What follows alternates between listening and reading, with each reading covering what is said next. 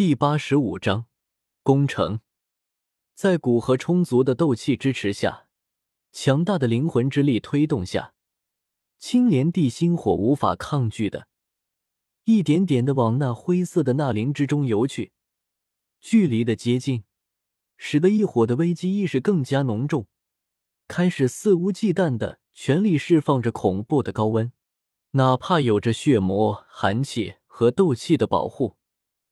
高温依旧穿透而过，让古河的经脉与肆虐的高温接触到，从未经受过如此疼痛，让古河脸都扭曲了。异火的推动都暂时停了下来，古河睁开眼，眼中的煞气一闪而过。既然你要玩，那我就陪你。我还真不信，小小的斗师都可以炼化你，我一个斗皇还炼化不了。被激起很近。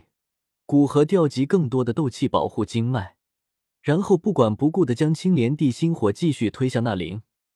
越到后面，青莲地心火的反抗越剧烈。等到最后，一火的高温透过防护，让古河经脉都微微扭曲。古河咬着牙，腮帮子鼓起，忍者钻心的剧痛。等到青莲地心火与那灵只有短短一截之时，用灵魂之力狠狠一击。青莲地心火便不受控制的被击到那灵身前，几乎来不及反抗的被收了进去。呼！古河睁开眼，瞳孔中的青莲一闪而逝，擦了擦额头上因疼痛而留下的冷汗，长出了一口气。异火的炼化总算是完成了，不过身体也是受了一些伤，要治疗好，估计得花费一些时间。不过经脉传来的阵阵抽痛。古河伸出手，心神之内对那灵之中的异火下命令，同时斗气穿过那灵，一道青色的火焰便是被那灵吐出，然后顺着经脉从古河的手掌之中涌现而出。古河好奇的将另一只手放入那可以清晰感知到恐怖高温的青色火焰之中，没有受到一丝伤害，真是神奇！炼化之后便是不会再伤害到主人。根本就不符合以前地球的逻辑。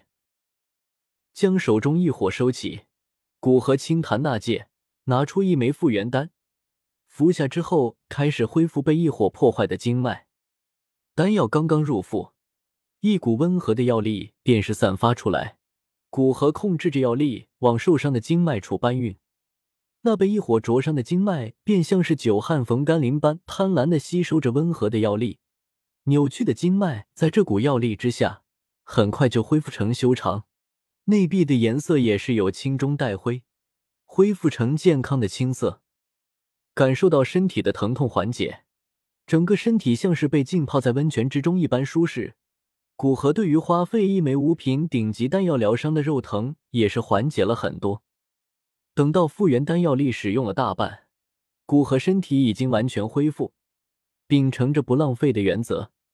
古河将一丝吞噬之炎放进体内，将体内复原丹、血莲丹和冰灵寒泉残余的药力，尽管吞噬之炎转化成为精纯的斗气能量。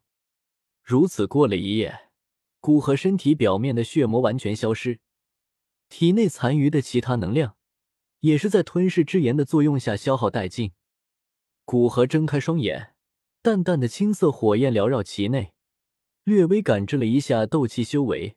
发现，在吞噬了体内残余的药力之后，修为精进了一些，大概到了斗皇七星中阶，并且由于连续几场战斗，体内的斗气还是很好的适应下来，并没有刚刚提升的那种虚浮。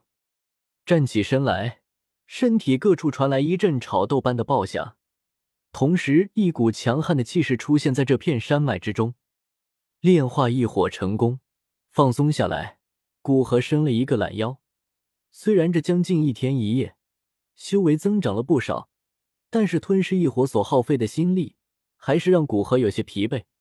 不过现在也不是休息的时候，青灵和海波东还在等着他回去。将青莲座收起，古河打量了一些山洞，在这里，古河经受了来这一界第一次刻骨铭心的疼痛，激发了他隐藏在骨子中的狠劲。让他有了一丝强者的样子，同时也真正获得了第一件天地奇物对以后炼药有极大帮助。虽然现在要走了，不过古河估计他一辈子都会记住这个山洞，这是他第一次蜕变的地方。与之相比，小山谷都比不上。小山谷更多的只是提升了他的实力，加上在那里认识了小医仙，赋予那个地方特殊的意义。但是这里是他心性变化的地方，确定没有什么东西遗漏下来。古河推开山洞洞口的巨石，走了出去，站在这悬崖边上，让人忍不住有一种振翅高飞的欲望。伸出手掌，一股恐怖的吸力散发。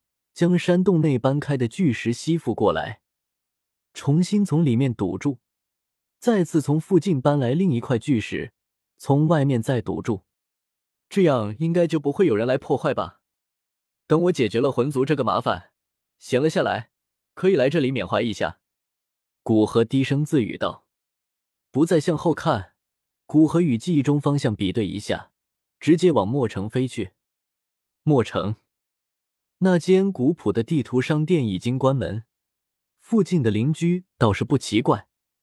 那个老头虽有一副好的制图技术，但是实在不是一个做生意的料，哪有对客人不理不睬的商家？这样的态度，再好的地图也是没几个人会买。而此时，在店铺后院，被邻居认为不会做生意的海波东，正在教导一个小女孩修炼斗技。只见小女孩正拿着剑在院中演练一套剑法，但也是是因为刚学还是别的什么原因，女孩演练的断断续续，时不时的停下来想了一会，才继续演练下去。等待一套剑法练完，海波东脸上无奈一闪，马上恢复正常，道：“青灵，有进步，再有个几天，你就可以流畅的使出这一套剑法了。”海波东也是看出青灵并不适合剑法，要不然不会一套剑法学了三四天，还是不能流畅的使用出来。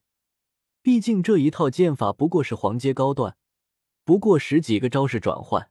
但这个女孩实在是缺乏信心，如果告诉她练剑不行，估计又会有一段时间的自我怀疑期。只能等古河回来，看他有没有好的办法。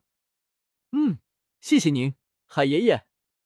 青灵将剑收起，听到海波东的夸赞，走过来高兴的说道：“这段时间，也许是觉得青灵确实是让人怜惜，海波东也是让青灵不要见外，直接按年龄叫他爷爷。